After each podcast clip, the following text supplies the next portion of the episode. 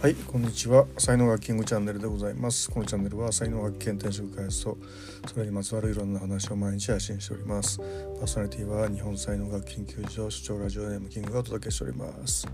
11月7日月曜日でございます。いかがお過ごしでしょうか？さて今日はですね、えー、ブログの方は定例血糖値測定のね、えー、話なんですけども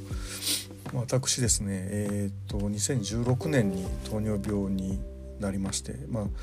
五大症状っていうのがねもう出てしまってなんだこれはってなってからあの医者に行って、えー、調べたら立派すぎる糖尿病ですよみたいなね、えー、感じだったんですけどもあの薬を飲むのがね本当に嫌でなんでかっていうとあのこれどっかで聞いた話なんですけども薬を飲むとですね数値は一時的に良くなるんだけどもこうだんだんと臓器の機能がね弱っていくってこう言われてて弱っていくとあの膵臓がダメになってインスリンの注射打ちましょうねになってでそれでさらにいろんなとこが悪くなって 最後は透析人工透析やりましょうになって、えー、亡くなっていくというベルトコンベヤーがあるよみたいな話をね、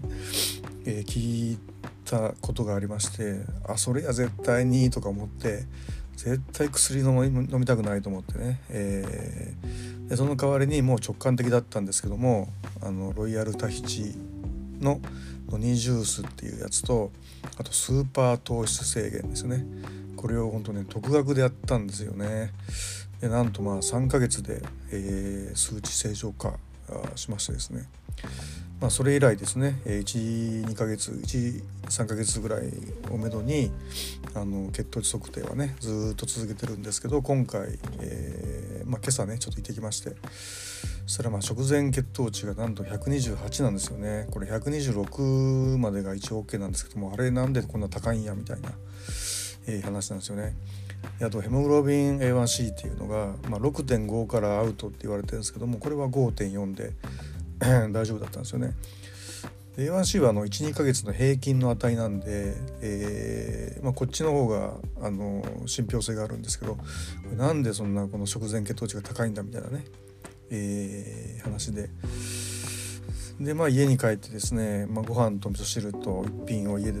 食べてで食後2時間の血糖値測ってるんですけどもこれ180以内だったら OK って言われてるんですよね。で俺がまあ173だったんで まあこれは OK ですよね。この食後血糖値っていうのはあの、グルコーススパイクが起こってないよっていうね、えー、指標になることなんですよね。でまあ本当ね納得いかないのがね食前血糖値だけなんでこんな高いのと。で2ヶ月前にね行った時も食前血糖値が127とかあってえー、なんでこんな高いんやになってえー、2日後にねもう一回測りに行ったら103だったというねことがあるんでなんかねセンサーが古いんじゃないかなみたいな風にねちょっと思うんですけどまあね2日後また行ってきたいというふうに思いますね。でですね、えーまあ、ここ2ヶ月ねほんとちょっとねあの食アス協会っていうところでね推奨してる1日米を2合食べてであとおもちあの具だくさんのお味噌汁を飲んででタンパク質脂肪をおかずで取るっていうねこういう食べ方っていうのがあってでこれだとですねそうですね